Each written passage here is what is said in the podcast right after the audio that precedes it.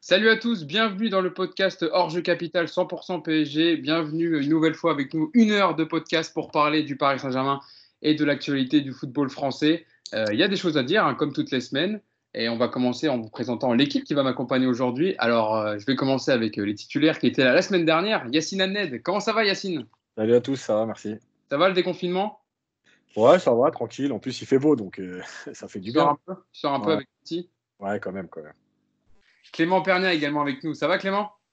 Salut Hugo. Ce qui est marrant avec Yacine, c'est que son casque est plus gros que sa tête. Ça fait.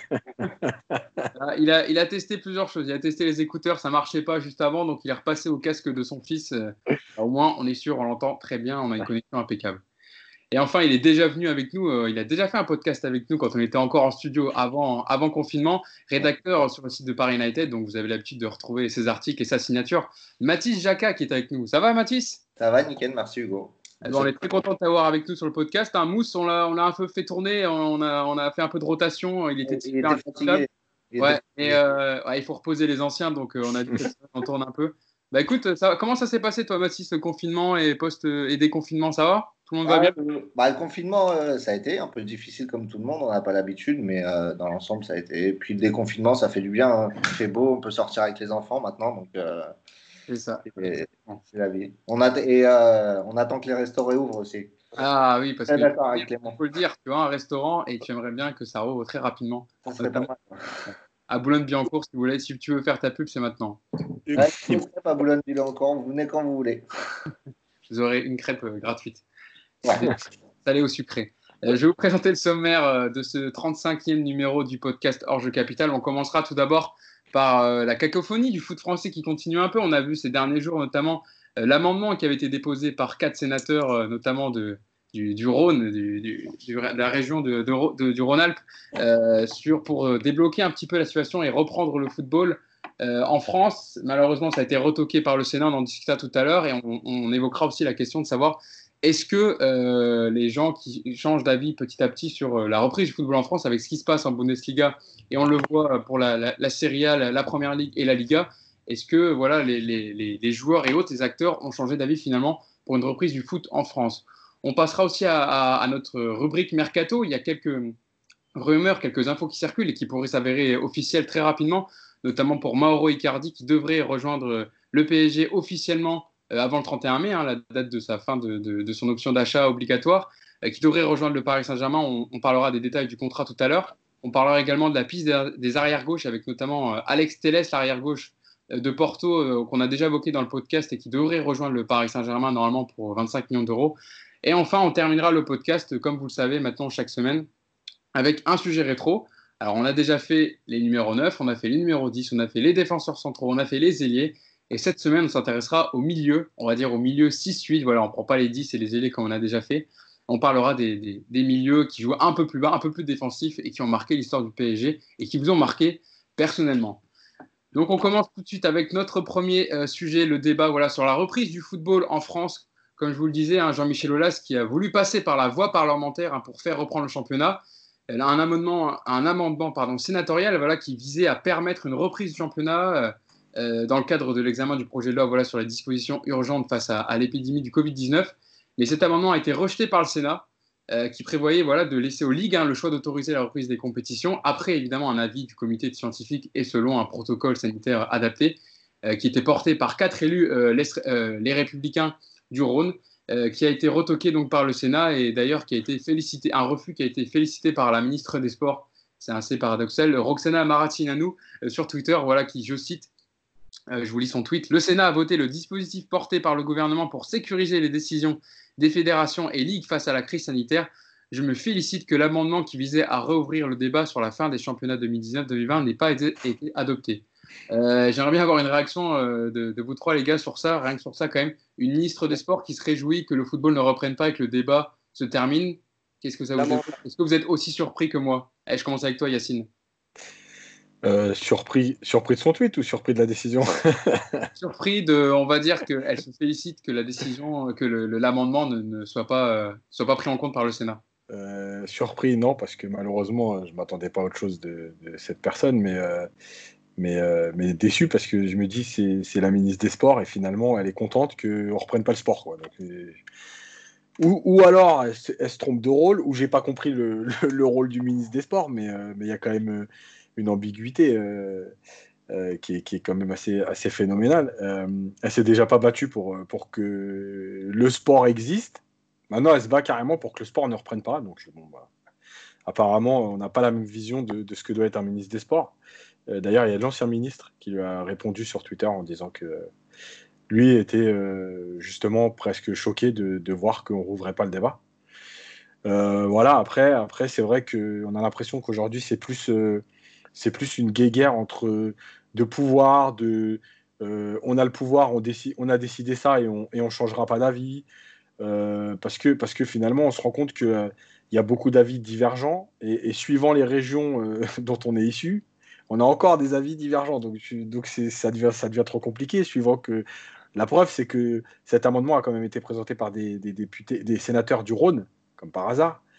Euh, et encore une fois, ça ne veut pas dire qu'ils ont tort, mais, mais c'est vrai que voilà, quand on connaît la position de Jean-Michel Aulas, des sénateurs du Rhône qui présentent un projet comme ça, ça, ça paraît toujours un peu, euh, un peu bizarre ou suspect. Euh, Peut-être que si c'était venu de, de, de, de, sénateurs de, des Bouches du Rhône, voilà. Ça a été signé par 74 sénateurs. Hein. Oui, oui. Ça a été porté par des voilà. sénateurs du Rhône. Ouais.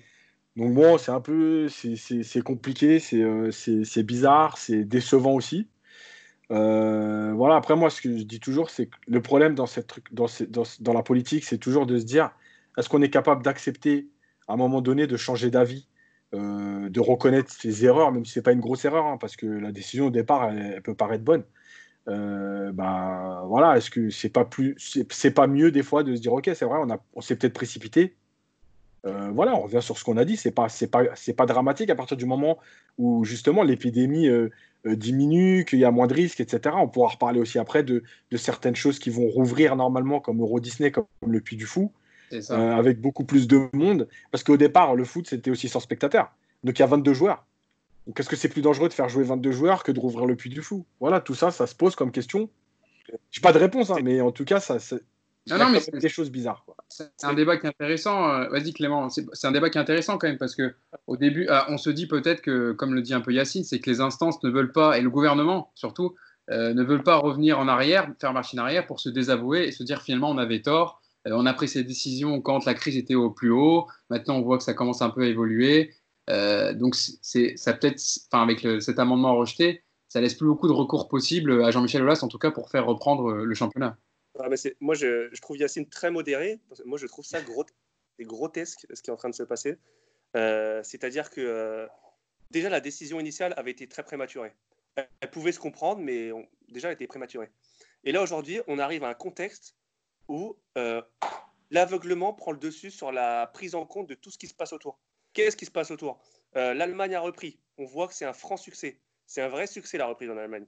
Euh, le foot a repris. C'est pas c'est pas le foot qu'on aime, mais c'est mieux que rien. Le spectacle est présent. Euh, les animations en tribune, c'est pas le rêve, mais voilà, c'est encore une fois c'est mieux que rien. En Espagne, ça reprend. En Italie, les entraînements ont repris. Euh, si, on, si on en reste à la France, Yacine a commencé à aborder le sujet. Le Puy du Fou rouvre. Le, les parcs d'attractions rouvrent. Les, les cinémas et théâtres rouvrent en juin et juillet. Tout ça, c'est avec du monde en tribune. Hein. En tribune, dans les gradins, les, les, les, religions ont repris, euh, les, les, églises, les mosquées, tout les, les, endroits où il a, le, conseil, les conseils d'État, le Conseil d'État a validé la réouverture des lieux de culte.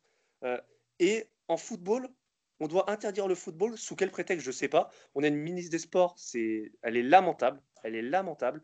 Elle ne défend absolument pas les intérêts du sport. Elle se réjouit, vous vous rendez compte Elle se réjouit que le sport professionnel ne, rend pas, ne reprenne elle se, réjouit que des, clubs sportifs, notamment, des clubs de rugby, qui, euh, qui vivent en grande partie, qui survivent en grande partie grâce aux revenus des stades, euh, sont en train de le couler. Elle se réjouit que des emplois dans les clubs professionnels, parce que les clubs professionnels, ce n'est pas que Neymar, ce n'est pas que Tovin, ce n'est pas que euh, Mbappé. Il y a des employés derrière.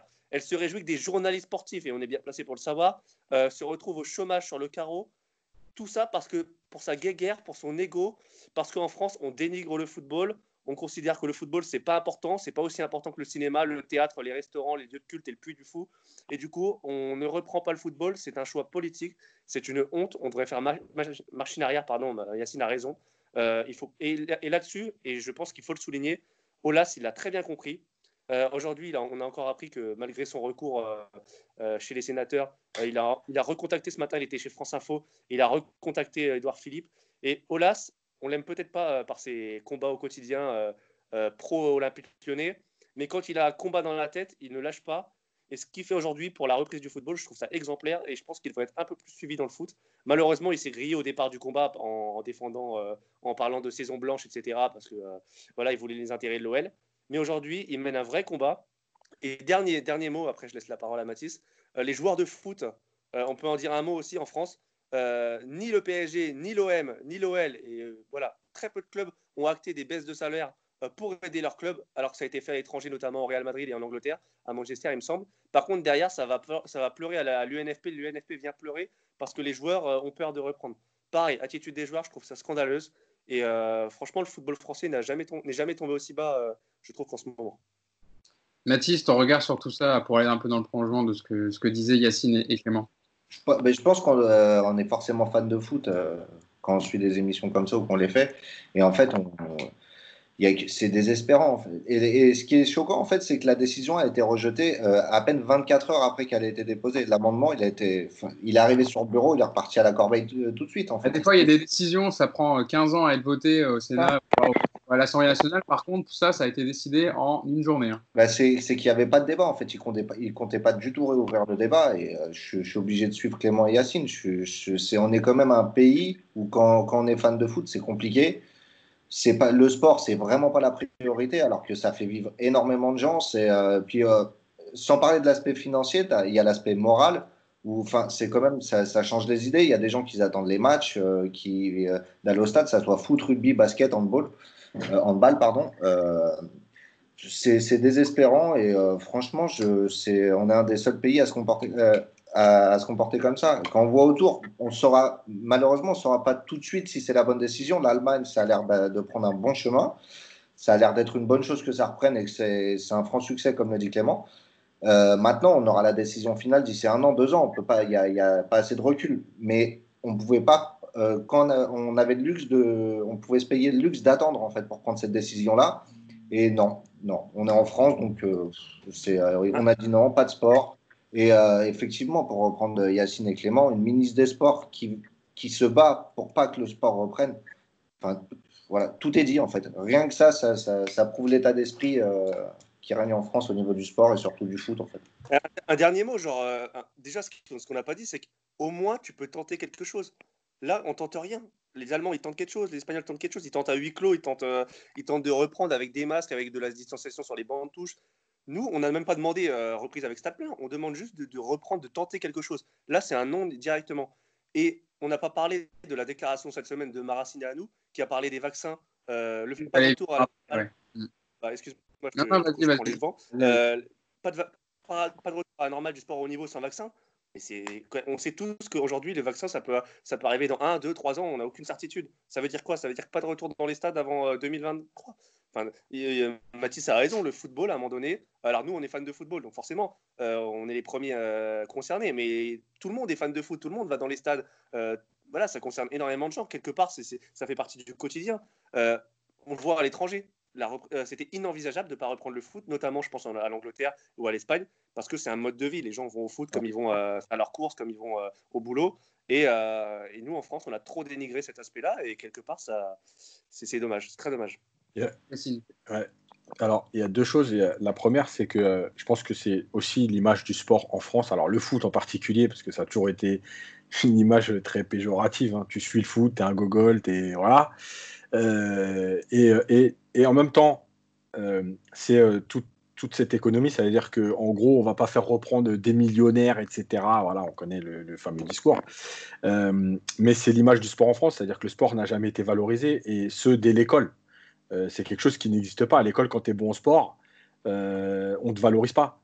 Euh, le prof de sport au conseil de classe, on lui demande jamais son avis sur un élève et pourtant ça peut sauver des élèves. Donc euh, c'est l'image du sport en France déjà. ouais, le sport de toute façon ça a toujours été limite comme une matière optionnelle quoi. Voilà. On pour le bac mais on ne considère pas le sport comme une vraie discipline. Voilà. voilà. La deuxième chose c'est économique. C'est alors le volet économique. maintenant qu'on a passé un peu toute, toute, cette grosse crise, on va dire, le volet économique il est hyper important parce qu'il faut savoir par exemple juste que le PSG en charge paye plus que certains championnats entiers. Tous les clubs réunis d'un championnat. Euh, donc c'est de l'argent qui rentre dans les caisses de l'État. Donc il ne faut, pas, faut pas dénigrer le football. Ça apporte énormément d'argent de, d'argent à l'État. Et il y a aussi une autre chose euh, qu'on ne dit pas souvent, c'est qu'un joueur de foot, on considère qu'il génère entre 3 et 30 emplois, suivant le joueur. Euh, ça veut dire, grâce à un joueur, il y a un agent qui travaille, il y, a, enfin, voilà, il y a du textile, il y a plein de choses. Un joueur, il génère entre 3 et 30 emplois. Ça veut dire que quand tu vas détruire le football, tu vas pas seulement détruire le football, tu vas détruire des emplois, comme l'a dit Clément, dans le football, dans l'administratif, dans les clubs directement, mais tu vas détruire aussi énormément d'emplois annexes au football, mais qui dépendent du football. Euh, donc, faut pas croire que le football, c'est n'est pas quelque chose qui existe comme ça. Il y a le football et rien d'autre. Et quand on détruit le football, à la limite, c'est pas grave, on détruit qu'un sport. Non, on va détruire beaucoup de choses. Et la dernière chose, avant de pour finir là-dessus, c'est l'image, encore une fois, que renvoie le football. Euh, il y a dix ans, on a connu Naïsna ça a été un drame. Euh, mais encore une fois, voilà, l'image que renvoie le football, il y a des gens qui sont, qui sont partis euh, travailler avec, avec une prise de risque énorme euh, dans, les, dans les supermarchés, dans les hôpitaux. Alors eux, je n'en parle même pas parce qu'il y en a qui ont été contaminés pour aller sauver des gens, tellement tu t'imagines. Et aujourd'hui, on te dit, non, enfin, les footballeurs qui, qui, ont dit, alors encore une fois, on ne sait pas finalement ce que ça représente, parce que l'UNFP en a fait une généralité, on ne sait pas trop. Mais malgré tout, qui est, qui est même 40% des joueurs qui disent on ne veut pas reprendre, moi j'ai envie de leur dire, ok, mets-toi au chômage, mais je ne te paye pas. Je ne te paye pas pendant deux mois, trois mois, quatre mois. Pas du tout, je ne te paye pas. Voilà, ça c'est une chose. Et, et, en plus, ils veulent pas euh, non plus, c'est pas qu'ils veulent pas être payés, ils veulent même pas rogner un peu sur leur salaire. Euh, Incroyable. Voilà, et en fait, encore une fois, on renvoie une très mauvaise image aux gens, c'est-à-dire que c'est des privilégiés, c'est des enfants gâtés. Euh, et après, il faudra pas se plaindre du, retour de bâton, encore une fois. Et c'est pour ça un, moment un moment donné, le discours de Olas, il est inaudible. Parce qu'on se dit, mais, comment il peut se plaindre alors que ces joueurs, euh, c'est des pleurnicheurs, ils veulent pas euh, donner un peu de leur salaire, ils vont même pas travailler, alors que les médecins, les infirmières, ils vont se déchirer pour, pour sauver des... Enfin voilà, on n'a que ce qu'on mérite et, on est dans, un, football qui est encore plus déchiré qu'avant. Euh, on voit bien que dans les autres pays, encore une fois, je le dis, les autres pays, ils sont pas tous, tous les clubs ne s'entendent pas. Mais à un moment donné, il y a eu euh, une entente pour dire, ok, quel est notre, bien à tous? Ok, alors on va aller vers ça. Il n'y a pas euh, un club qui est 17e, pas d'Airborne ou je sais pas quoi, qui va dire, ah non, non, non, mais surtout pas, nous on est à la limite de la relégation, on veut pas reprendre. Voilà, ils se sont entendus parce qu'il faut tirer dans le même sens à un moment donné. Moi, je suis, moi, je suis, déçu, je suis déçu du, silence du, plus grand club français, qui est le PSG. Je suis très déçu du silence. Euh, donc, on entend Olas. Je me doute que quelque part, les dirigeants parisiens, ils n'ont pas envie de faire de cadeaux à Olas non plus. Mais tu es, le club qui doit, qui, doit, qui doit guider tout ça. Oui, on sait que ça a guidé au niveau des négociations des droits télé, mais aujourd'hui, le PSG, il aurait dû prendre plus de position, il aurait dû être plus clair. Là, aujourd'hui, il se cache dans la foule, le PSG. Il se cache comme un club moyen, comme un club qui accepte une décision le PSG aurait dû suivre Lyon. Le PSG est européen, il va avoir besoin de jouer des matchs euh, avant, euh, avant de jouer la Coupe d'Europe justement en août. Le PSG aurait dû, je pense que le PSG aurait dû se lier à l'Olympique lyonnais sur ce combat-là, parce que le PSG a un vrai poids économique, financier. Euh, le Qatar a un vrai poids en France. Et moi, je pense que le PSG, je suis déçu que le PSG n'ait pas pris position pour une reprise claire et, et définitive du championnat en France. D'ailleurs, juste pour finir, on voit bien que les restaurateurs qui se sont unis euh, arrive à, presque faire changer, parce que je pense qu'au départ, les, ministres, le gouvernement n'étaient pas partis pour ouvrir les restaurants. Euh, juin, juillet, on avait même entendu au départ en septembre peut-être, et encore, c'était pas sûr. Et on voit bien aussi que eux, ils ont décidé. Alors c'est autre chose, hein, c'est un autre contexte, mais malgré tout, de se dire non, il faut qu'on pousse, il faut qu'on nous entende, il faut qu'on nous écoute. C'est ça le plus important, qu'on t'écoute. Là, finalement, on a l'impression que le gouvernement a pris sa décision un peu comme ça, et n'a écouté personne, voilà, n'a sondé personne, etc. Bah, je crois que si, il y a eu euh, le gouvernement, je crois qu'ils ont pris la décision. Euh, il y avait beaucoup d'acteurs, de, dirigeants du foot français qui militaient surtout pour ne pas reprendre. Il y a une rumeur qui dit ça. Et non, c'est des gens qui ont appelé Oui. Mais pour leur bien à eux, encore une fois, c'est pas, pour moi, c'est pas un sondage du football, c'est un sondage. Non, c'est pas un sondage du football. C'est, euh, en fait, c'est des, ça arrangeait bien certains clubs. Il y a qu'à regarder le classement pour savoir, pour comprendre lesquels. Et, ça a surtout poussé dans le sens de ne pas reprendre. Comme ça, ça protégeait. Ils ont vu la, décision qui était bonne sur, à, l'instant T, mais j'ai l'impression qu'ils n'ont même pas pris le temps de se dire mais qu'est-ce que ça va engendrer pour la suite, ne serait-ce que pour six mois derrière? En fait, là, on fonce vraiment droit dans le mur. Déjà que le foot français, il, a énormément de retard comparé à, nos voisins européens. Pour, apporter un complément d'information justement sur le, poids, en disant le poids politique en France qui fait que le le football n'a pas repris. Euh, j'écoutais hier euh, l'after euh, sur RMC et Paulo Bretner, le correspondant voilà, de, pour RMC Sport en Allemagne, expliquait que dans les clubs en Allemagne, il y avait des, anciens joueurs qui étaient maintenant qui avaient des fonctions politiques et qui travaillaient avec les, régions, les landers comme on appelle là-bas, et donc ils avaient du poids eux pour changer les choses et pour faire qu'il y a eu une union, on va dire à peu près nationale sur pour l'ensemble des clubs et que eux, d'eux-mêmes, d'avoir des dirigeants ou des, dirigeants qui occupent des fonctions politiques ou qui peuvent agir justement pour la reprise du football, ça a aidé grandement à ce que euh, voilà, il y a eu un plan mis rapidement en place, que les politiques de test aient été mises en, place aussi pour les clubs et les joueurs. Donc ça, ça joue aussi le fait qu'il y a une union et que mais, euh, voilà, il y, a des dirigeants qui ont des fonctions politiques et qui puissent faire interagir avec le joueur. Encore une fois, c'est l'image du sportif en France. C'est-à-dire que si, toi, si un ancien sportif faisait de la politique, on sait très bien ce qu'on dirait.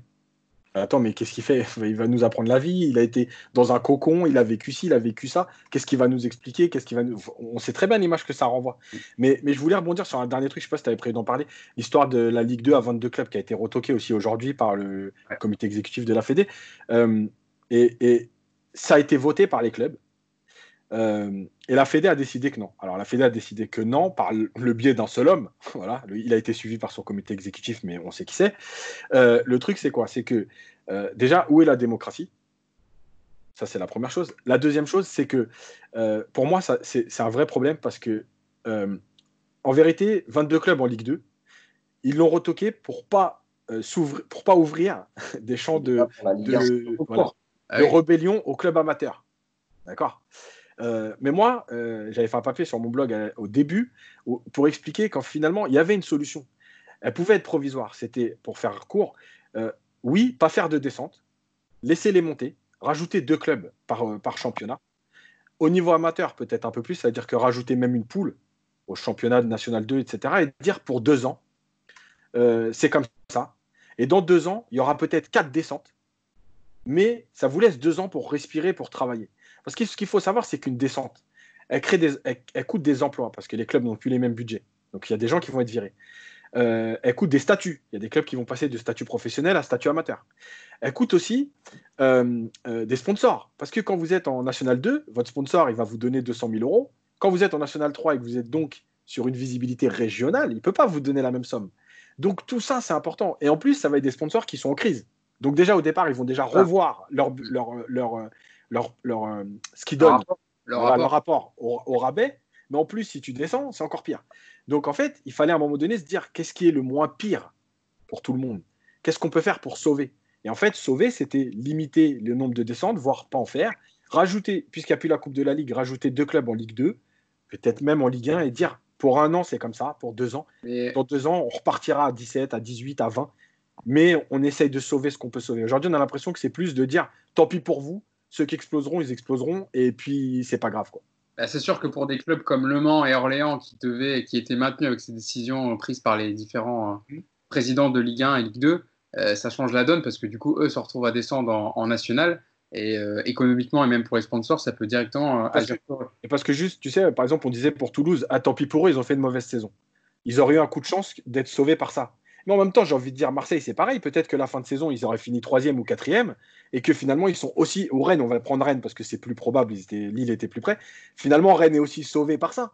Donc, dans les deux sens, ça marche. On peut dire ça pour Toulouse, mais on peut dire ça pour Rennes aussi.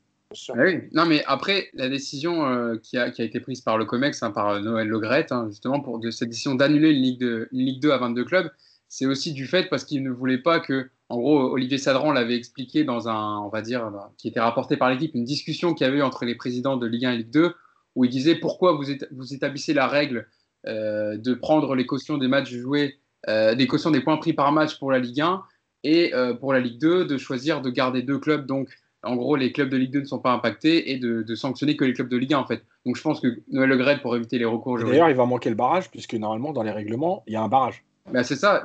Le troisième de Ligue 2, il fait quoi? C'est ça, les clubs comme Clermont, euh, Les Havres, qui avaient des possibilités de monter trois aussi, au final, ils se retrouvent, euh, ils se retrouvent floués aussi. Donc, euh, même, hein. on en revient toujours au même, c'est-à-dire que tout, en fait, on a décidé de, en France, toutes les propositions. Euh, il y en a eu plein. Rivière en a fait, le président de Nice. Mhm. Euh, toutes les propositions ont été mises de côté. Rivière, Toutes les propositions ont été, ont été mises de côté, n'ont pas été entendues parce qu'on a décidé de prendre une décision unilatérale de suspendre le foot. Et Yacine a raison hein. Je trouve que c'est une très bonne idée d'ailleurs l'histoire des 22 clubs parce qu'en plus on n'a plus la Coupe de la Ligue, on a un peu plus de calendrier euh, de disponible pour, jouer les matchs. Mais je pense que je pense qu'en fait la décision était prise de base et, et quelque part euh, le Gret, il se fait un peu le porte-parole des politiques en disant, euh, en, faisant mine d'écouter, mais au final, la, décision est prise. Vous pouvez proposer autant de trucs que vous voulez, euh, on n'acceptera pas, on, arrête tout et on reprend en août. Et l'important, c'est qu'on dispute la finale de Coupe de France parce que, oulala, ça rapporte 4 millions à la Fédé, c'est important. Et, les matchs amicaux de l'équipe de France, les matchs amicaux de l'équipe de France, attention, faut pas les rater. Hein. Attention, eh, c'est bah, eh ben justement, je vais faire réagir euh, Mathis dessus. Vous avez vu l'interview qui est sortie hier dans le Parisien de Didier Deschamps, donc le, sélectionneur de l'équipe de France. Aujourd'hui, aujourd'hui. Euh, oh, oh oui, elle, oui, il a, été diffusé euh, hier soir. Elle, est, dans l'édition d'aujourd'hui. dans une interview donc, de Didier Deschamps dans le Parisien, qui explique justement qu'il va dans le même sens que son patron à la, FFF, Noël Le Gret, c'est étonnant. Je vous, je, vous, dis, je vous rapporte ses propos par rapport à la reprise du championnat Bundesliga. Euh, certaines images me semblent tellement incohérentes. Je vois des joueurs disputer une rencontre avec tous les éléments propres au football, à savoir des contacts et des accrochages, et puis on aperçoit en tribune des remplaçants masqués à deux mètres de distance les uns des autres. Sincèrement, je ne comprends pas. Ils sont dans la même enceinte, susceptibles d'entrer en jeu à tout moment. En tribune, le risque est-il accru? Quelle incohérence Je n'aime pas ça. Et dans la même interview, justement, Deschamps a qualifié l'arrêt des compétitions en France de décision sage. Étonnant, non, Mathis? Bah, euh, sa prise de parole ou le fait qu'il soit d'accord avec le Gret ah, Le fait qu'il soit qu'il se range derrière Noël Le Gret. En plus, on, sait que, on, sait que, déjà euh, euh, Emmanuel Macron pardon, avait appelé Didier Deschamps, avait sondé Didier Deschamps sur une possible reprise du foot. On se demande pourquoi Deschamps et, pas un autre. Mais voilà, tout, tout, ça fait que c'est pas. On, on, était, on s'attendait à ce que Didier Deschamps se range dans la vie derrière la vie de Noël Le Gret. Ils ne pouvaient pas faire autrement que de se ranger derrière la vie de Noël Le Gret. Euh, on sait leur complicité, elle est, euh, affichée, il n'y a, aucun souci. Le Gret défend Deschamps, Deschamps euh, défend Le Gret. On l'a vu par exemple avec l'affaire Benzema. Ils, sont soudés, il n'y a rien qui bouge. Quand l'un prend une, décision, l'autre va suivre, c'est implacable. Par contre, c'est quand même étonnant de la part de Didier Deschamps, qui est un ancien footballeur, qui connaît très bien le milieu, euh, je ne le traite pas de menteur, mais je pense que si on lui demande son, propre avis, qu'il est plus sélectionneur de l'équipe de France, qu'il serait par exemple entraîneur euh, en Angleterre euh, ou, en Allemagne, je pense qu'il ne tiendrait pas le même discours. Et ça, c'est étonnant après qu'il se range derrière le Gret, c'est complètement logique et c'est sur la continuité de ce qu'ils font depuis qu'il est sélectionneur de l'équipe de France. Ouais. Clément, c'est sûr que ça c'est une voix de plus euh, de ce qu'on dit depuis tout à l'heure, en fait, une voix de plus, et c'est une voix quand même importante qu'on veut une autre, Didier Deschamps, parce que c'est quand même. Bien sûr, mais... il, est pas résonante, donc il dit ça, en fait, on se dit qu'à part là, c'est certains, certains clubs ou certains joueurs, personne ne veut de la reprise du foot en France, en fait. Il, ne peut pas, en fait, il peut pas contredire. Le, en fait, euh, Deschamps, c'est le porte-parole de Le Gret qui est le porte-parole de Macron. Qu'est-ce qu'il a fait Macron quand, avant de prendre la décision? Il a appelé Le Gret et Deschamps. C'est-à-dire qu'il est obligé de défendre cette position du chef de l'État aujourd'hui. Il est coincé. Euh, euh, voilà, bon, Deschamps, déjà, on sait que c'est un adepte de la langue de bois. Donc, euh, c'est pas le mec qui allait se mouiller pour dire non, non, faut reprendre le foot. Hein. S'il y a bien un mec dans le foot français qui ne pas dire ça, c'est sûrement Deschamps. Mm. Ouais. d'ailleurs, il a même dit en gros qu'il s'inquiétait de la forme physique des joueurs, des joueurs français qui jouent dans les autres championnats pour les, prochains matchs amicaux de l'équipe de France. Ça, c'est son discours sélectionnant. Vas-y, Clément. Non, mais rien, rien à ajouter. Des interventions inutiles de Deschamps, mais euh, on n'est pas une près. Puis, euh, pourtant, j'adore Deschamps, mais, euh, mais bon, sur, sur, ce genre de sujet, il ne faut pas attendre grand-chose de lui. Yacine, non, mais je vous l'apportais, c'était un élément. je, franchement, je ne parle pas de Deschamps. moi, je ne peux pas parler de Deschamps parce que je vais, aller, je vais rentrer dans des détails. Pour moi, il fait de la politique, il a toujours fait de la politique. Bon, voilà, c'est pas du tout un personnage que j'apprécie et son discours encore moins. Donc. Euh, pour, terminer sur, sur ce débat-là, euh, on voit quand même que, que, certains joueurs, ou même certains même éditorialistes qui parlent dans les émissions, notamment on a entendu Daniel Riolo, qui au début était euh, contre la reprise du foot en France, était plutôt d'accord avec les instances et le gouvernement. Là, on voit que petit à petit, avec ce qui se passe en Bundesliga, vous en parliez tout à l'heure, hein, avec les matchs qui reprennent sans qu'il y ait de cas positifs, des, des, tests, des, joueurs positifs la semaine d'après, avec des nouveaux tests effectués sur eux, euh, avec une ambiance recréée, avec un Didier, voilà, on entend des chants de supporters, des sifflements, mais même si c'est pas le foot qu'on aime, je sais Yacine, tu vas me dire, mais ça aide. Non, mais ça passait mieux à la télé par contre. Ça passait mieux à la télé. Euh, le, ils, ont des... ils, ont mis un modificateur d'ambiance. J'ai l'impression, j'ai vu ça sur le, le match de, ouais, euh, de Dortmund, je crois. Hmm ah ouais, bah pour le match Dortmund-Bayern qu'on Exactement. Et en fait, le, ça suivait l'action. Ouais. Euh, je sais pas comment ils ont fait ça. En fait, à un moment donné, tu fais plus attention, enfin, tu fais moins attention aux tribunes vides parce que tu as le, le, bruit des spectateurs. Et quand tu es pris dans le match, en fait, tu es moins. Voilà, c'est visuellement. Ouais. C'est bluffant. Ouais, ouais. C'est même en plus, ils ont descendu les caméras pour qu'on voit moins le moins Ça ajoute aussi au fait que on, on, finalement, on le voit pas trop. Euh, blague, à, blague à, part, c'est hyper bien à court terme ce truc, mais c'est flippant à long terme quand même. Hein. hey, eh, dans les stades à, hey, eh, à, Monaco, à Bordeaux, ils vont recréer ça, hein, ils vont virer les supporters. Hein. Parce qu'à Bordeaux, ils jouent attention. mais, mais en fait, c'est intéressant, ils sont tellement, le foot c'est tellement important dans ces pays-là que même là-dessus, il, s'applique à, améliorer. C'est-à-dire que ça reprend à huis clos, c'est déjà énorme. Et même sur le fait des supports, ils savaient que ça gênait des gens, que le, fait que le stade soit vide, euh, c'était pas bon, etc. Et ben même là-dessus, ils, ils essaient de trouver des solutions. Ça n'a rien à voir avec la France. Nous, on rejette tout en bloc. Et... On réussir à créer des, euh, des, figurines faisant des doigts d'honneur au premier rang. Avec des fumigènes et tout. Euh. Non, mais euh, pour terminer là-dessus, Yacine, c'est vrai qu'au début, il y avait, on va dire, la majorité du foot français des, suiveurs, des observateurs qui disaient on a pris la bonne décision il fallait une réponse définitive, oui ou non, mais en tout cas, on a tranché. Là, on voit que, même si peut-être que ça ne passera pas, euh, on va dire, par le gouvernement et que le foot ne reprendra pas, on voit quand même que des voix maintenant sont pas si, sont pas si en désaccord avec Jean-Michel Aulas qui milite pour la reprise du foot. Parce que le problème, c'est qu'il ah, y, a, y, a, y a un mois, on était dans l'émotion. Voilà, c'est tout. Quand tu agis, agis, sous le coup de l'émotion, tu peux pas prendre des décisions lucides. Et comme, euh, comme euh, bah, d'ailleurs l'a dit Daniel Riolo aussi euh, régulièrement, mm. en fait, c'est pas la décision qui est, qui qui est, Enfin, la décision, elle n'est pas bonne dans le sens où tu t'es pas laissé le temps. C'est pas le fait de dire on arrête qui, qui est vraiment mauvais, puisque tu sais pas, finalement, tu aurais peut-être arrêté. Mais au moins, te laisser le temps. Et la preuve que le temps t'aurait peut-être fait changer d'avis, puisque ça va reprendre un peu partout, sauf chez toi. Donc, euh, c'est là le problème. Et en fait, on a l'impression que euh, on s'est pas laissé le temps dans le sens où, bon, maintenant, on tranche. C'est comme ça, ça arrange certaines personnes. On s'arrête là et il n'y a plus de discussion. Et, finalement, il n'y a jamais eu de discussion ni pour l'arrêt, ni pour le temps, euh, ni pour se dire on, voit comment ça se passe ailleurs. Voilà, c'est le problème. Moi, je, suis, choqué de ça parce qu'on nous parle tout le temps de démocratie et tout. Et en fait, finalement, j'ai l'impression que sur ce coup-là, il n'y a pas de démocratie du tout. Il y a deux personnes qui ont décidé pour tout le monde et, euh, et, et, sur toutes les décisions jusqu'à aujourd'hui.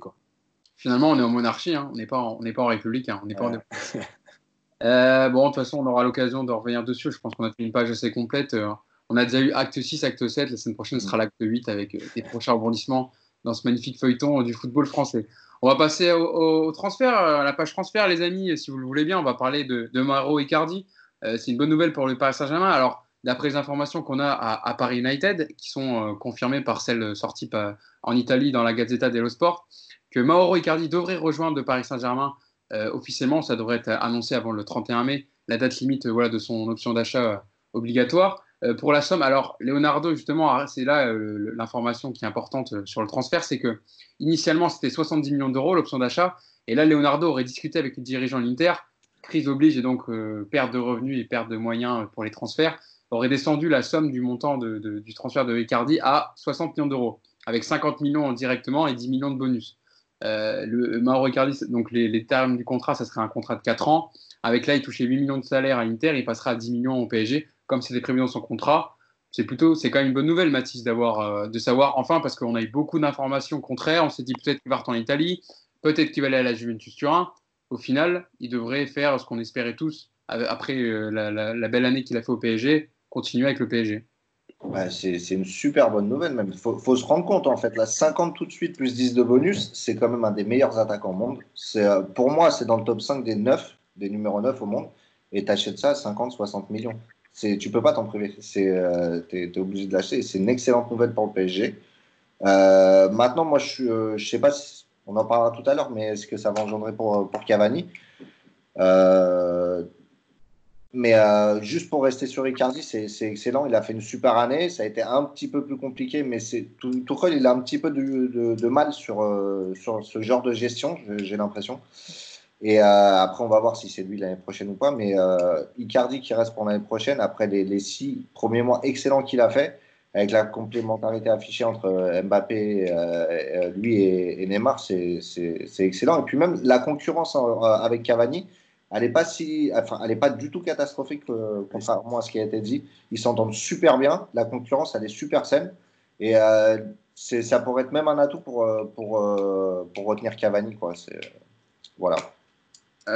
Yacine, avant que je vienne vers toi, Clément, je te montrerai sur Cavani, est-ce que ça peut boucher son horizon? Yacine, c'est vrai qu'à ce montant-là, et après les négociations Leonardo, on le sait, voilà. Hein. En plus, il, est plutôt, il a plutôt une bonne relation avec ses homologues italiens à ce prix-là, c'est quand même euh, un, très bon coup. On se disait à 70, c'était un bon coup. Alors à 60, dans le contexte actuel, avec 50 millions directement et 10 millions de bonus, c'est une bonne affaire. Bah, c'est clair, c'est clair. À ce prix-là, il n'y a, pas, y a, pas, a pas beaucoup de recrues déjà à ce prix-là, donc encore moins des attaquants. Euh, surtout qu'en plus, je crois, si je ne dis pas de bêtises, que Paris a déjà payé 5 millions pour le prêt. Donc en fait, il y a ces 5 millions à enlever. C'est ça. Euh, alors, c'est pas, pas, énorme, mais c'est toujours ça de prix. Alors que tu as déjà payé 5 millions. voilà, après, lui, il était d'accord pour rester. Voilà, je pense que c'est bien pour tout le monde, c'est bien pour Paris, c'est bien pour lui aussi, parce que malgré tout, euh, à l'Inter, de toute façon, il était dans une impasse et, euh, voilà. Et, en plus, il y a cette année qui, a permis de l'adapter, en fait. Et alors, ça s'est très bien passé les six premiers mois, mais tu sais où tu vas, en fait. C'est-à-dire qu'il a déjà vécu avec le groupe, il a été dans la vie, il a habité ici, il a joué une saison. Voilà, c'est pas, pas de l'inconnu comme d'habitude où tu te dis est-ce qu'il va s'adapter au jeu, est-ce qu'il va s'adapter à la Ligue 1, est-ce qu'il va s'adapter à la ville, est-ce qu'il va s'adapter au groupe voilà, ça s'est bien passé pour lui cette année, donc tu prends moins de risques en plus. Donc moins de risques et à ce prix-là, je pense qu'aujourd'hui, tu ne pouvais pas faire beaucoup mieux. C'est ça, hein, Clément. C'est vrai que là, il n'y aura pas d'adaptation. Il s'est déjà très bien intégré à la ville avec les joueurs qu'il a autour, parce que devant, ça ne devrait, pas, devrait pas bouger, en tout cas au niveau des titulaires. Donc euh, à ce prix-là, euh, c'est quand même une bonne opportunité avec la saison qu'il a fait. Mais est-ce que ça peut remettre, comme en, en l'évoquait Matisse, est-ce que ça peut remettre en cause une prolongation de Cavani qu'on avait évoqué à un moment? Bah, alors déjà, juste vite fait sur Icardi, euh, c'est une super nouvelle. C'est une super nouvelle parce que voilà, euh, vous avez tout dit, le prix, euh, le talent, l'intégration. Et surtout, un argument que je peux rajouter, c'est que le marché des neufs, il n'est pas si ouvert que ça. Et c'est une super opportunité. Parce que si tu n'as pas Icardi, tu as qui bah, Je ne suis pas sûr que tu, puisses, tu puisses avoir mieux aujourd'hui. Donc là, tu as un mec à, ta disposition avec un prix abordable. Évidemment que c'est une super nouvelle s'il signe. Pour ce qui concerne Cavani, je ne pense pas que ce soit lié à Icardi, très honnêtement. Déjà, la concurrence est hyper saine entre les deux. Faut le souligner quand même parce que ça n'a pas toujours été, le cas. Pardon. Euh, et, là, vraiment, les deux sont très proches, s'entendent super bien. Il euh, n'y a pas de brouille, euh, il n'y a jamais eu de, guéguerre entre les deux. je pense qu'avec un, avec un, y a dans une saison, il y a beaucoup de matchs, il y a des blessures. Cavani a un certain âge. Peut-être qu'il peut avoir l'intelligence de dire je reste, j'accepte d'être un numéro 1 bis, entre guillemets.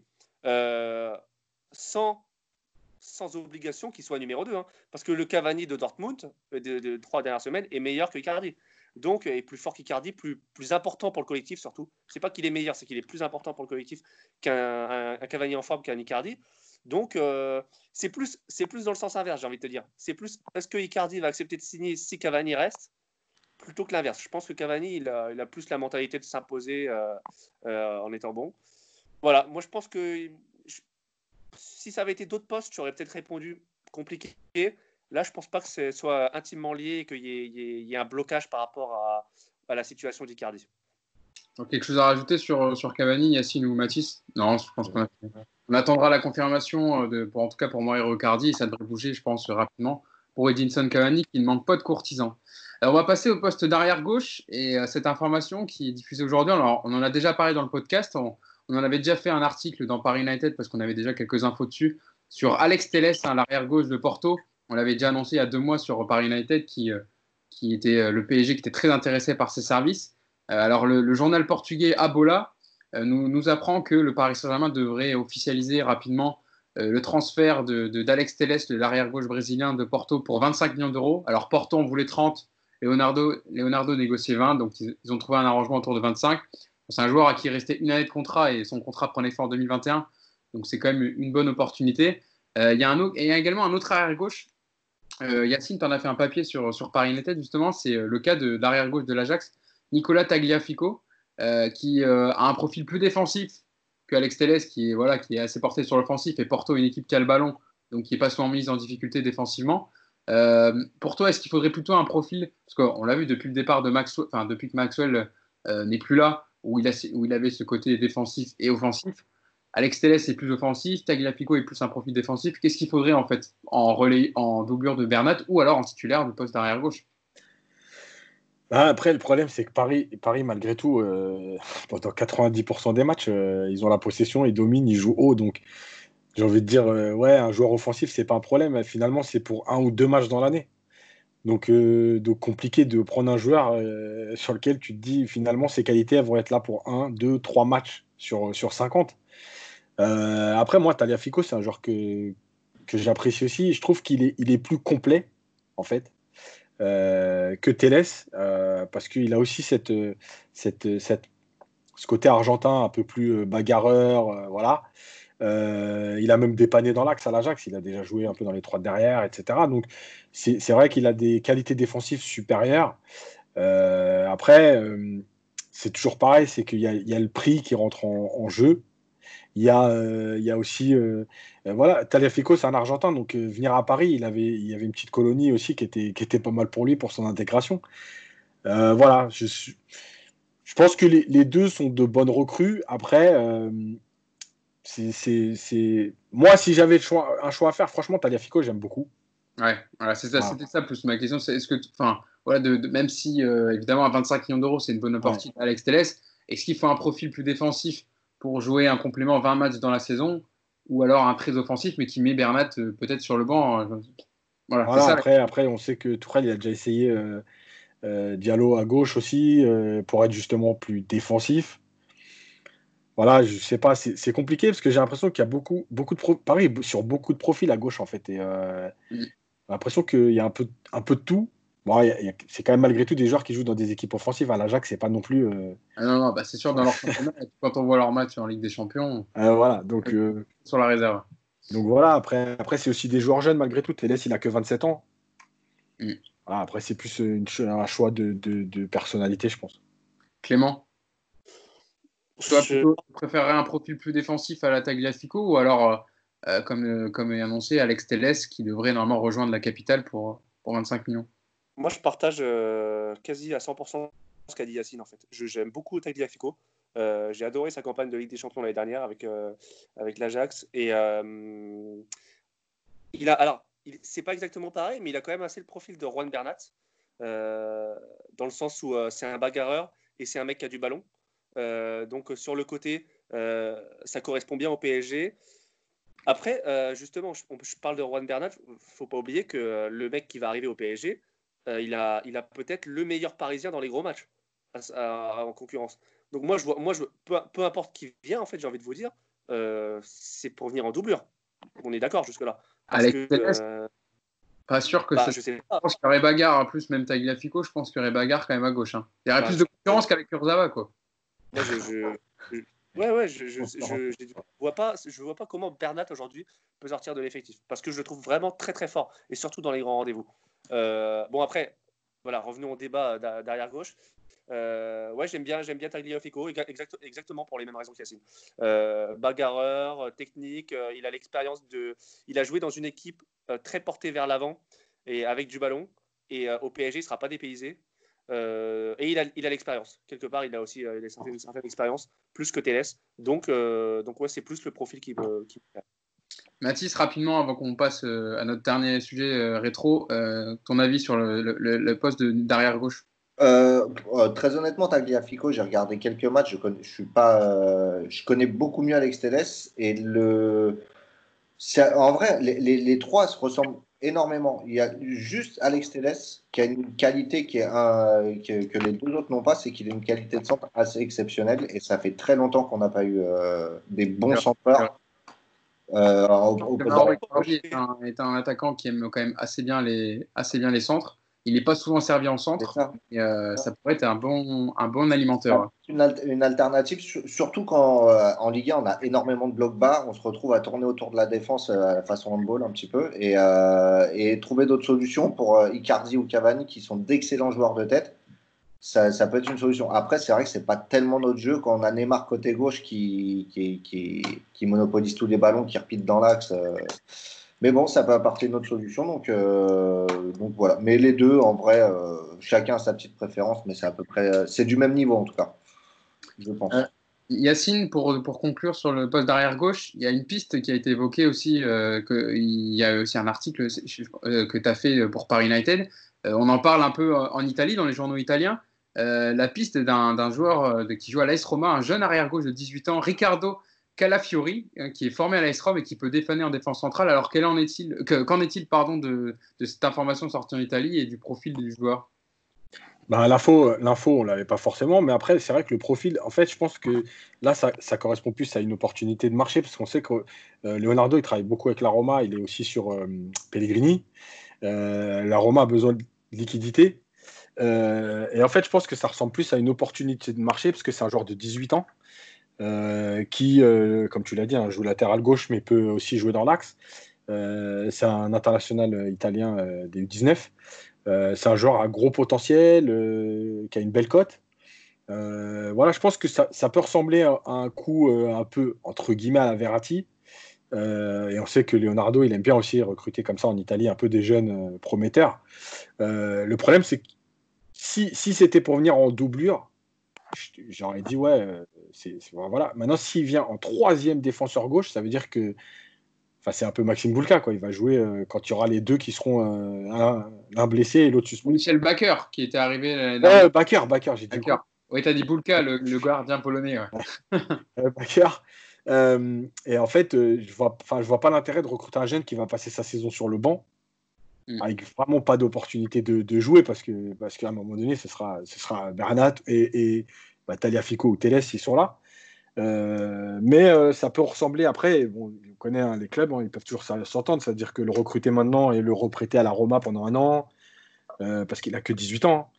mais ça, ça, peut être une belle opportunité parce que c'est des latéraux franchement quand on regarde bien dans le monde il y en a et pas tant que ça donc, un très bon joueur de 18 ans avec un beau potentiel qui a déjà fait quand même plus de 10 matchs cette, cette année avec la Roma. Mm. Pas. Moi, je pense qu'on a été complet sur, sur, sur, notre page Mercato. On va passer à notre dernier sujet, rétro, euh, comme on fait chaque semaine maintenant, où on s'intéresse à un poste euh, avec des joueurs qui ont marqué l'histoire du Paris Saint-Germain à ce poste. Alors, je vous le disais, on a déjà fait les, les 10, les numéros 9, les défenseurs centraux, les ailiers. Et cette semaine, on s'attaque au milieu de terrain, euh, les 6, 8, on va dire, parce qu'on a déjà fait les postes un peu au-dessus. Euh, alors, on n'a pas fait de sondage sur Twitter, hein, pareil comme les ailiers, parce que c'est un peu compliqué. Euh, on n'a pas eu non plus des cracks euh, en 2000, ou même, et disons qu'en en, en 2000, les années, la décennie 2010, je pense que ça va être assez simple de déterminer qui, qui sera en pole position. Mais voilà, du coup, je vous ai demandé de, de m'en garder trois pour faire un peu plus long chacun. Donc, on va, on va faire comme la semaine dernière. Je vais venir vers vous pour un joueur ou on va dire un, un, combo de joueurs que vous voulez citer, et puis on passera au deuxième joueur ensuite. Euh, je vais commencer avec toi, Clément, puisque toi, tu as choisi un trio. Ouais. Euh, voilà, tu as choisi de faire pas comme tout le monde.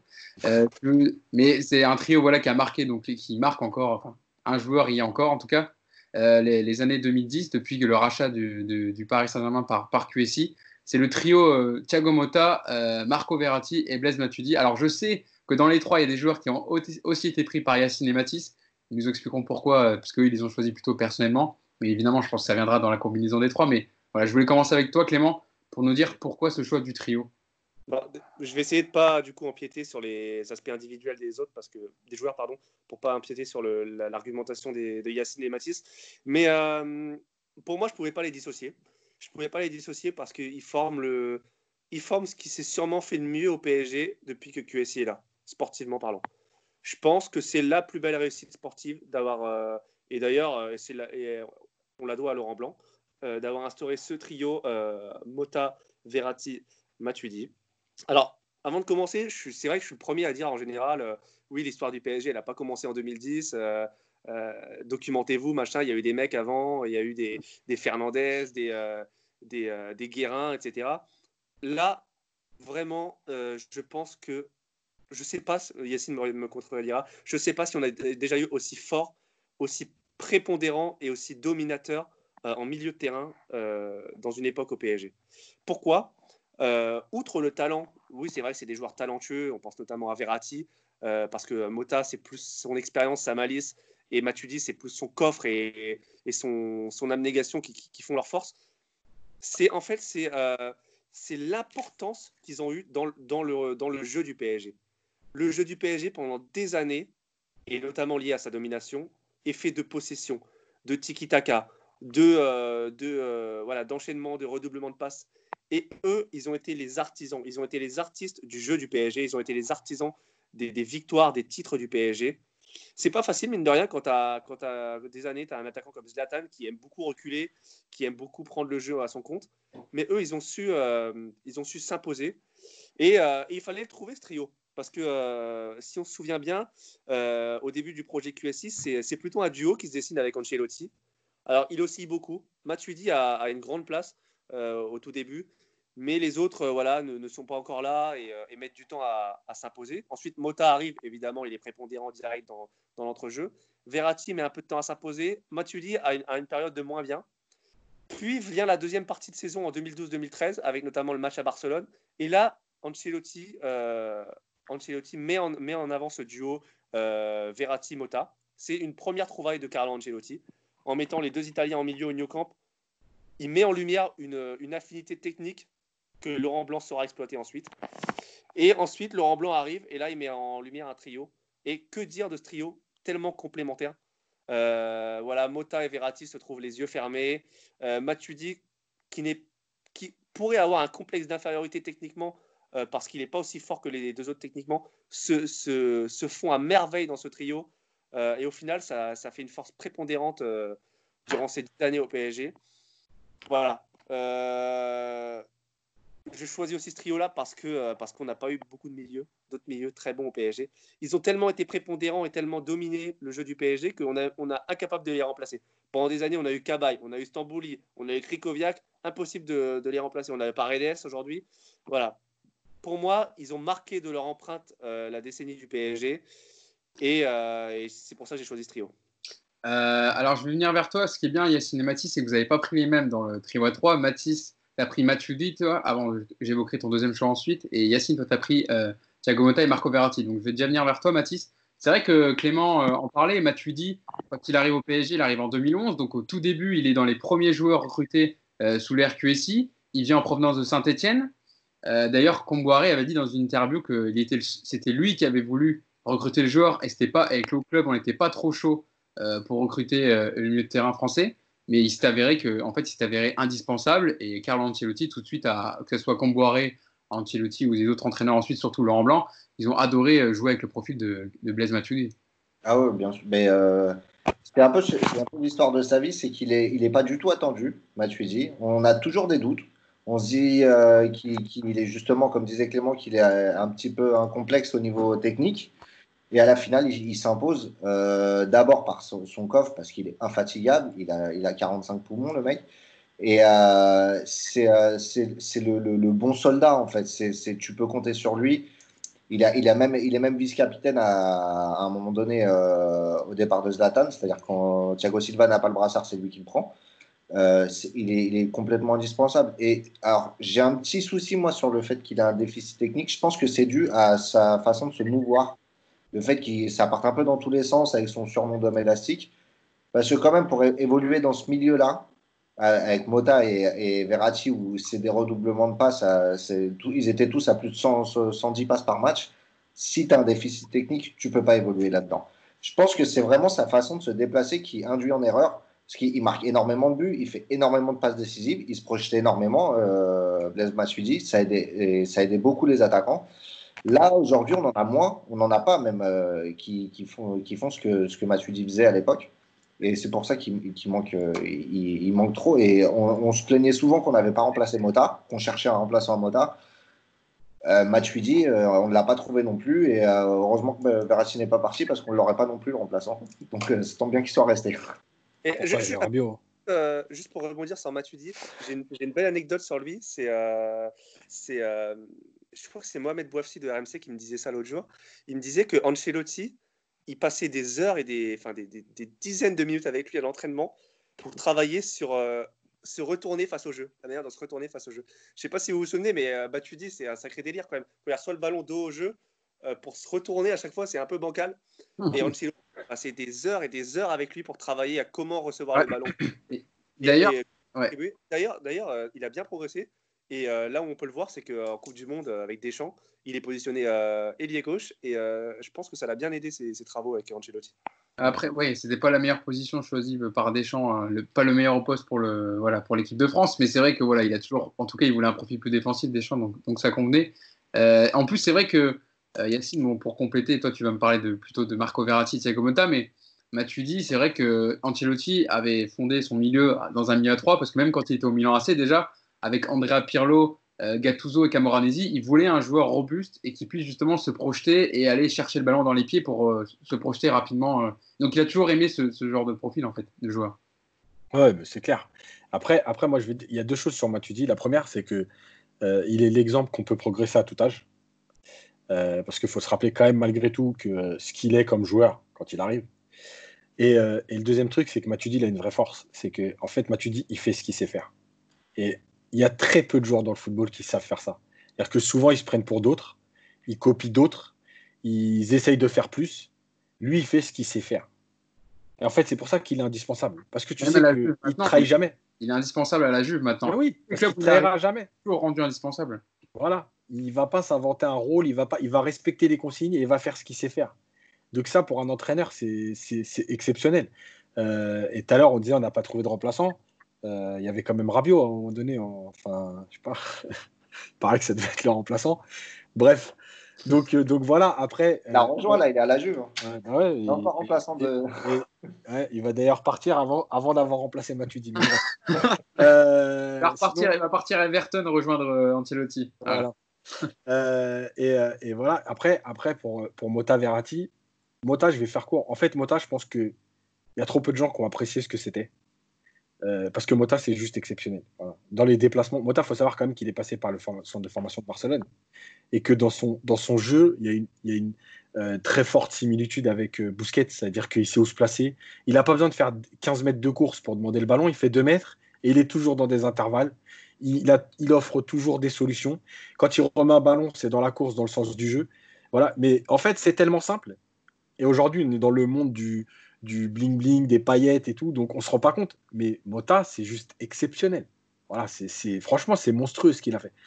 Euh, mais, mais Verratti, voilà, Verratti, moi pour moi, Verratti, en fait, il a tellement donné, il y a tellement des choses exceptionnelles qu'il fait parce que euh, je vais prendre juste une action en exemple, c'est quand il se retourne contre Barcelone dans la surface de réparation entre deux joueurs. Euh, en fait, c'est tellement exceptionnel qu'on veut toujours plus. Mais à un moment donné, il faut se rendre compte qu'il y a des joueurs qui sont des leaders, qui peuvent transformer une équipe. Il y a des joueurs qui sont là pour amener ce, euh, pour, euh, pour, pour euh, s'inscrire dans l'équipe, l'aider à s'en sortir, mais pas, euh, pas en étant des leaders. Voilà. Bah, Verratti, c'est ça. C'est-à-dire que Verratti va te sortir de situations de pressing. Il n'y a que lui qui peut sortir le PSG de ces pressings-là. Euh, et en fait, on attend qu'il en fasse plus, euh, qu'il soit un leader, qu'il prenne les jeux à son compte. Bah, c'est pas possible. Et en fait, il y a trop de gens qui, qui oublient beaucoup de choses. C'est-à-dire que Andrea Pirlo, il explose, il a 29 ans. Euh, euh, avant, Andrea Pirlo, il est numéro 10, il est à l'Inter. Et à un moment donné, Andrea Pirlo, il appartient moitié à l'Inter, moitié au Milan AC quand même. Tellement personne ne sait quoi en faire. Et aujourd'hui, on nous le Non, mais tu vois, Ah ouais, aujourd'hui, on nous le vend comme le, le meilleur milieu de terrain du monde à une époque. Oui, mais à quelle époque? À quel âge? Euh, Après son repositionnement, etc. Donc, c'est trop facile de dire ça. Verratti, il est encore jeune, hein, malgré tout. Et, et Pirlo, il avait autour de lui, comme tu l'as dit tout à l'heure, par exemple à Milan, mais Gattuso et Camoranesi. Et Schidorf. euh, Eh ben, non, mais en plus, Sidorf et Kaka un peu plus haut. Non, mais je veux dire, non, mais voilà, c'est comme pour tout. C'est-à-dire qu'à un moment donné, c'est aussi ce qui t'entoure. Euh, quand tu donnes le ballon à Mota et quand tu donnes le ballon euh, à Rabiot ou à Cabaye, c'est pas pareil. Et je critique pas les deux, mais c'est pas le même football. Donc voilà, moi, Verratti, franchement, c'est juste exceptionnel ce qu'il fait sur le terrain. Il est capable de donner des ballons un peu par-dessus la défense à mi-distance. Il est capable de jouer court. Il sort des pressings. Il n'a pas peur de garder le ballon. Voilà, moi, je le trouve exceptionnel. Après, euh, ouais, on en attend toujours un peu plus. Et finalement, je me demande même si à un moment donné, ce qui se dit dans les médias, à savoir que, euh, soi-disant, il tient qu'une heure et tout, je me demande si ça n'a pas conditionné les gens à se dire qu'il tient qu'une heure, parce que moi, je me rappelle de matchs où je crois pas qu'il ait tenu qu'une heure. Je l'ai vu faire des matchs contre Chelsea où il a été exceptionnel. Contre Liverpool, il est exceptionnel. Moi, je ne l'ai pas vu tenir qu'une heure. Donc, euh, bon, voilà. Après, bon, euh, Riolo, pour pas le citer, il en a après lui. Bon, voilà, c'est une façon de voir les choses. Moi, personnellement, je, trouve que si on avait des Verratti au milieu de terrain dans beaucoup d'équipes, le football, ce serait autre chose. Ça serait, Le football serait beaucoup plus simple. Hein. Surtout qu'en plus, Verco Verratti, cette saison, il a fait une préparation physique euh, cet été qui a été vachement durci. Et justement, il n'a il a, il a pas été embêté par des blessures pendant la période estivale. Donc, il a pu euh, faire une préparation digne de ce nom pour être au top physiquement cette année.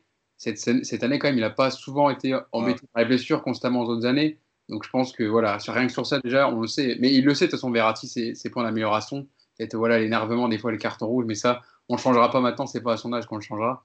Donc voilà. Mais on espère aussi conserver notre, petit bout encore encore quelques années au PSG. Juste euh, on va passer. Oui. Vas-y, vas-y, Clément. Non, non, bah, euh, ouais, sur, euh, sur Mota, je suis entièrement d'accord, surtout. Sur Verratti, mm, tu as raison, tu as raison, c'est un, un, magicien, il a énormément apporté, je veux dire techniquement je serais plus nuancé quand même. Déjà sur l'attitude globale, je trouve que euh, ce qu'il fait aujourd'hui, on, on l'a trop banalisé. Euh, quand il est jeune, quand il était jeune, pardon, oui, ça passait. Aujourd'hui, il a 26, 27 ans, il peut plus se comporter comme ça sur un terrain. Voilà, c'est une ah, parenthèse. Tu parles, parler aux arbitres et tout. Oui, oui, c'est ce que je dis. Voilà, donc, voilà. Et euh, autre chose, je serais plus nuancé sur les performances sportives et sur les attentes. à un moment donné, certes, ce sera jamais un grand, leader, un capitaine, etc. Mais c'est quand même l'un des tauliers de l'entrejeu depuis 8 ans. Et quand on voit ce que le PSG a traversé en Ligue des Champions notamment, il ne peut pas être exonéré de, reproches. C'est impossible. Il a sa grande part de responsabilité. Et moi, à titre personnel, euh, je ne je pas, fais pas du tout partie des anti-Verratti, mais dans les grands rendez-vous où Paris a échoué, il m'a souvent déçu. Il m'a souvent déçu. Euh, et, malgré tout, même s'il nous régale euh, en phase de poule, en championnat et tout, on l'attend dans les grands rendez-vous. Et cette année, à Dortmund, il n'est pas bon. à Dortmund, enfin, c'est pas le plus mauvais, mais je veux dire, euh, il prend encore son jaune à la fin. Il n'est pas là, il est, très bon, ça tout dit, mais il n'est pas là où on l'attend suffisamment. Et, euh, maintenant, ça fait 8 ans qu'il est là, 7 ans ou 8 ans. Euh, certes, c'est un joueur très capé, c'est l'un des joueurs les plus, les plus titrés du PSG. D'ailleurs, il va bientôt être, devenir le plus titré, je crois. Mais on attend plus de lui. Au bout d'un certain temps, on attend plus de lui. Donc, je pense que c'est pour ça que je lui lance. C'est un magnifique joueur, mais dans le, dans le leadership et dans le parcours du PSG, c'est un joueur individuel, mais on attend plus à au niveau collectif de sa part. On passe, euh, on passe en. juste, attends, Hugo, je voulais juste. Euh, mais une petite chose, c'était pour, euh, par rapport au. C'est vrai qu'on a du mal à, dissocier les trois. Quand on en cite un, les deux autres viennent avec.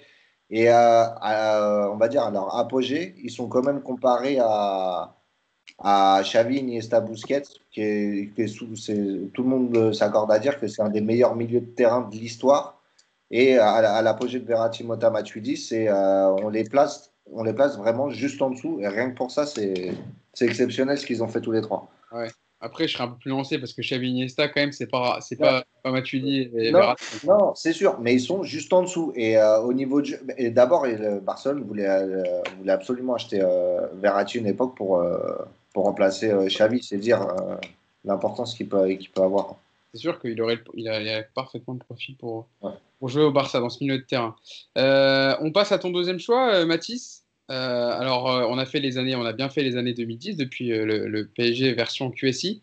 On va revenir au PSG version Canal des années 90. Toi, tu as choisi en deuxième choix Vincent Guérin, hein, le pur Parisien né à Boulogne-Billancourt dans les Hauts-de-Seine, voilà, qui a évidemment joué 253 matchs avec le Paris Saint-Germain, entre 82 et 98 et qui a voilà, signé une des plus belles périodes de l'histoire du PSG avec euh, cinq demi-finales euh, en, euh, en, compétition européenne consécutive. Il a marqué l'histoire du PSG. Ah, indéniablement. C'est c'est le cœur du PSG, c'est celui que tout le monde aimait. Dans les tribunes, il était adoré. Alors, j'ai mon premier match, il était là. la première fois que je suis allé au parc, c'était juste après la, la, finale de Coupe des Coupes, un PSG Bastia où on gagne 4-1. Euh, mais je le regardais à la télé euh, à l'époque et euh, j'ai le souvenir, tout le monde s'en souvient, tous les supporters qui étaient présents, enfin qui ont regardé ce match, c'était surtout le but contre le, le, FC Barcelone en quart de finale de la, de la C1, 95, je crois. Yacine, c'est ça? Ouais, c'est ça. Et bah, c'est lui qui, qui qualifie, le, qui qualifie pardon, le PSG. Et en fait, c'est à ce moment-là, euh, juste pour l'anecdote, j'avais euh, le maillot de Paris à l'époque et euh, je voulais absolument le mettre à l'école le lendemain. Et ma mère m'avait cousu le numéro de Guérin avec un vieux, une vieille bande de, de, tissu toute pourrie. Et en fait, c'était le joueur que j'adorais, que je suivais. Alors, c'est parti d'un but. Et ensuite, j'ai appris à apprécier vraiment son, boulot. Il était infatigable, très bon techniquement. Il gratte, un nombre incalculable de ballons. Et il a fait briller des joueurs comme, euh, comme Rai, Valdo, Ginola, Wea. Euh, ces joueurs-là n'auraient pas fait la carrière qu'ils ont fait au PSG s'il n'y avait pas eu un Vincent Guérin derrière pour, euh, pour, pour assurer, pour, pour récupérer les ballons et les distribuer parce qu'il était très, très, très, très loin d'être mauvais techniquement lui aussi. Et c'est un petit peu le même genre que, dans le travail, c'est le même genre que Blaise Matuidi. C'est, c'est des joueurs qui se donnent et c'est toujours appréciable dans une équipe. Yacine, tu partages l'avis de Matisse sur le ouais, rien à ajouter sur gars. C'est, euh, il a marqué l'histoire et, euh, et euh, c'était voilà, c'était pareil que un peu comme Mathieu dit dans le sens fiabilité, c'est-à-dire qu'il passe pas au travers. Voilà, il sait ce qu'il a à faire, il le fait bien, gros volume de jeu, techniquement très propre. Il n'y a, pas grand-chose à ajouter. Là. Eh ben, on va passer directement à, ton deuxième choix, à toi, Yacine. Tu as choisi, toi, les années 80 pour nous parler des milieux de terrain des années 80. Alors, je te laisse carte blanche c'est toi qui dis, euh, c'est toi qui les joueurs dont tu veux parler. C'est parti. Pour l'histoire de la semaine. non, mais en fait, il y, avait, il y avait euh, alors le trio qui est, champion de France avec euh, Luis Fernandez, Omar Sen et Fabrice Poulain, avec le quatrième qui est, Jean-Claude Lemou. Alors Jean-Claude Lemou, c'est un il joue moins, mais c'est un, un, historique du PSG. Il a joué 10 ans au PSG de 76 à 86. c'est un super joueur grosse activité, bon techniquement, un peu petit, mais, euh, mais, vraiment très bon joueur qui a, marqué l'histoire du PSG parce qu'il parce qu'il a joué longtemps, il est là pour les premiers titres jusqu'au titre de champion, donc les deux Coupes de France et le titre de champion. Euh, euh, mais, mais les trois là, en fait, c'est parce que bah, c'est l'année où, où, Paris fait donc 26 matchs sans défaite, le premier titre de champion de France. Et en fait, un peu à l'image de, de, Mota, Verratti, Matuidi, c'était un milieu très complémentaire. C'est-à-dire que euh, grosse activité, techniquement très propre. Fabrice Poulain, c'était un joueur qui venait de Nantes, euh, très bon techniquement. Euh, et, et, et Omar c'était pareil, c'est-à-dire que c'était un milieu de terrain sénégalais et qui, qui, qui, qui stabilisait un peu tous les joueurs. Parce qu'il faut savoir que Luis Fernandez, quand il est au PSG, en équipe de France, il joue plutôt numéro 6 derrière les, les 3-10, quoi. enfin les 8 et 2-10. Euh, mais quand il est au PSG, il est plutôt 8. Hein. Euh, il a beaucoup plus d'activité, beaucoup plus de liberté qu'en équipe de France. Et en fait, c'est un peu Omar Sen qui fait euh, le numéro 6. Et en fait, ce trio-là, il a juste été énorme pendant, cette saison-là où Paris est champion. 26 matchs sans défaite, des matchs, des matchs où, Paris domine des cadors du championnat de France à l'époque, hein, des, Monaco, des Nantes, des Bordeaux.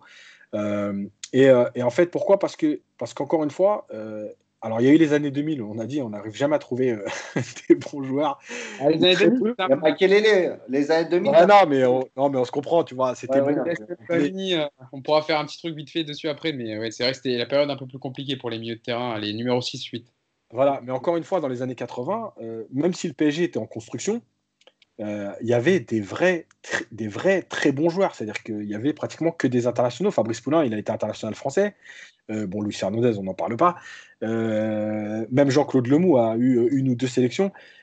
C'était vraiment une époque où, malgré des résultats qui étaient compliqués à avoir parce que, parce que le championnat de France était quand même d'un très très haut niveau, les années 80, le PSG a eu des très grands joueurs. Et ce milieu de terrain-là, il symbolise parfaitement ce qu'a été le PSG, notamment l'année du titre voilà, où, où, il y avait ce côté euh, très rigoureux avec des bagarreurs, parce que Marseille et Luis Fernandez, c'était quand même des bagarreurs.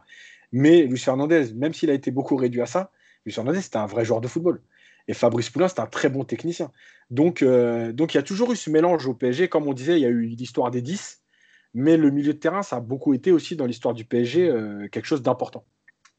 On est déjà, je vous laisse terminer. On va pas faire trop trop long. Juste, juste, de, de, podcast, donc c'est pour pas que ce soit trop trop long pour ceux qui nous écoutent, mais vas-y, euh, Clément, vas-y. je pas longtemps, une minute, à réagir sur, sur Fernandez. je ne sais pas si les, les gens, bah, les, gens comme moi, enfin de, de, mon âge plutôt, et qui n'ont pas connu cette époque-là ont pu regarder les, les rediffusions des finales de, contre Saint-Etienne et Nantes en 82-83 sur la chaîne L'équipe il n'y a pas longtemps. C'est hallucinant. Enfin, moi, j'ai été scotché. Voilà, parce que je ne m'attendais pas à un tel niveau à l'époque. Euh, voilà, Surtout celle de Nantes. Ouais, le, niveau de Luis Fernandez, mais tu voyages tranquille avec un mec comme ça. Tu, tu, peux, tu, peux jouer, tu peux jouer à neuf avec un mec comme ça. Il est partout. Il récupère tous les ballons. Euh, sur chaque embrouille, il est là. Quand il faut parler à l'arbitre, il est là. Euh, ah bah ça, parle, en fait, moi, il m'a fait penser, euh, alors ça c'est dommage, au Sergio Ramos du milieu de terrain. Genre, tu te dis, avec un mec comme ça, il est, tu, tu, et ça explique aussi les succès du PSG des années 80.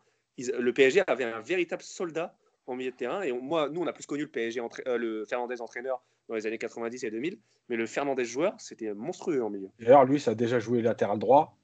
Et il a même fini un match à, Metz, je crois, dans les buts. Pour dire un peu la polyvalence. Comme Madou Sako. non, mais Lucien Hernandez, c'est vrai, c'est, la comparaison, elle est bonne parce qu'il a joué latéral droit, il a parfois dépanné en défense centrale. Après, son vrai poste, c'était milieu de terrain. Mais c'est vrai que dans l'attitude et dans l'état d'esprit, c'était vraiment ce, leader-là. Quoi. Bah, il a, c'est pour ça qu'il a marqué aussi à, tel point l'histoire du PSG.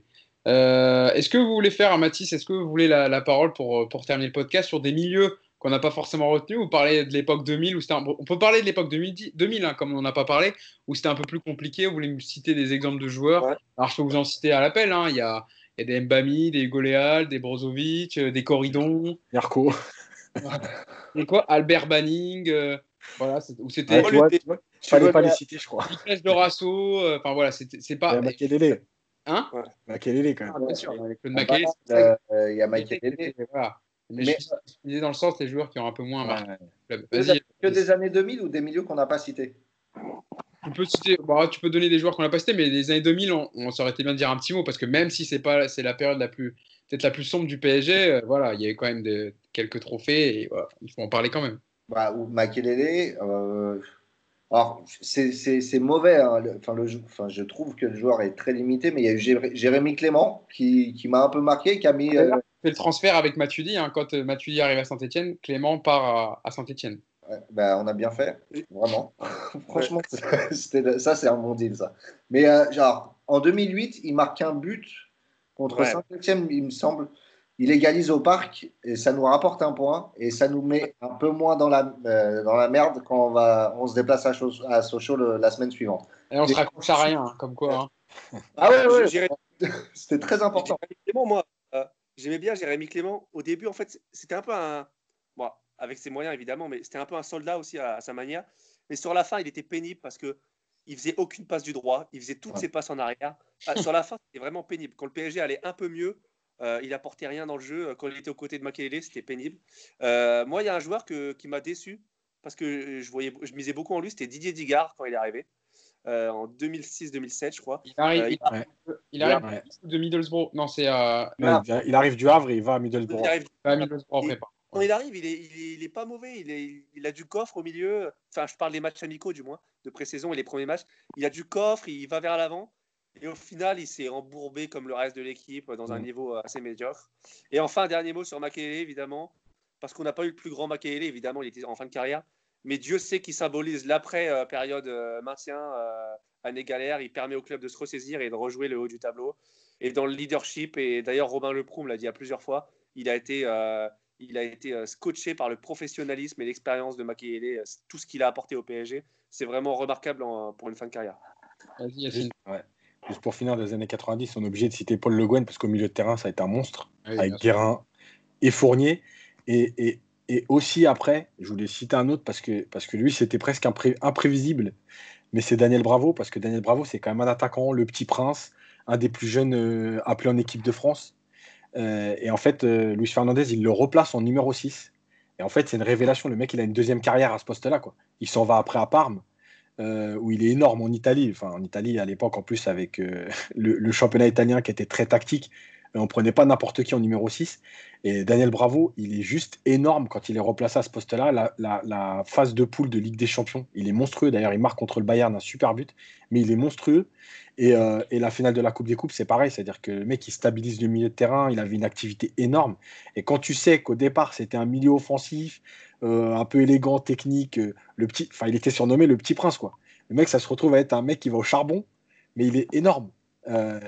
et franchement, c'était des fois, il y a des entraîneurs, ils font un peu des trucs de fou euh, en voulant placer des joueurs. Mais franchement, là, c'est une des plus grandes trouvailles de Fernandez. Parce que... tactique quand même. Ah ouais, ouais, c'est énorme ce qu'il a fait. Et, Daniel Bravo a marqué l'histoire du PSG aussi grâce à ça. Parce que Daniel Bravo, il arrive, il est au PSG avant Canal. Hein.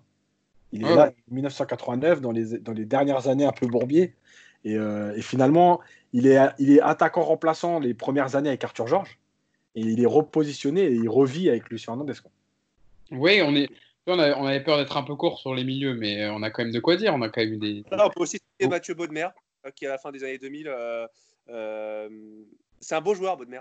C'est un beau joueur. C'est un peu feignant. Mais, mais, élégant, vraiment dans les passes, dans les ouvertures. J'ai revu des matchs là il n'y a pas longtemps. c'est costaud, hein. franchement, il fait des, belles ouvertures, des belles passes. Et c'était un joueur plutôt élégant, plaisant à voir. Ouais, bah, un peu à la, un peu à la Michael Pagis ou à la. Ah. Ouais, un peu, dans le profil. Bah, J'avais un nom qui me venait en tête.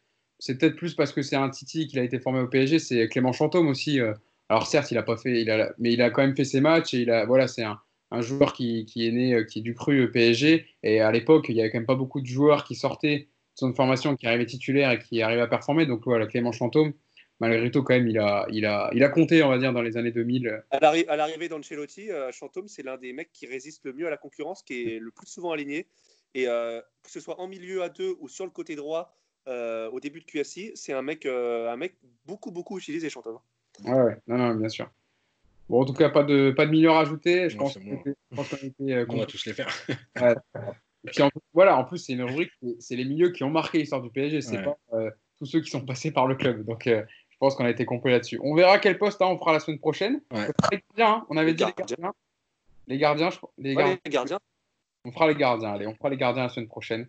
On a encore, on a encore quelques sujets comme ça à, vous proposer. en tout cas, voilà, on arrive à la fin du podcast. On est déjà à plus d'une heure dix de podcast. Alors, encore une fois, je l'avais dit, hein, on a toujours de quoi causer avec, euh, avec nos belles instances et notre, beau, notre beau foot français et, aussi l'actu qui, entoure le PSG. Merci à, vous trois d'avoir participé au podcast. C'était super aujourd'hui. Merci. Merci. Yacine et merci Mathis. Hein. tu vas les refaire. un Mousse, euh, il va pouvoir rester sur le banc un peu. Euh, il va pouvoir se reposer l'ancien. Évidemment, vous retrouverez. Micardi, fallait pas qu'il se blesse. Vous retrouverez euh, Mousse évidemment bientôt dans le podcast. Merci à vous trois euh, d'avoir participé à, ce podcast et puis on se dit à jeudi prochain, les amis. Sur ce, je vous souhaite une bonne semaine et, et bonne soirée à tous. ciao. ciao.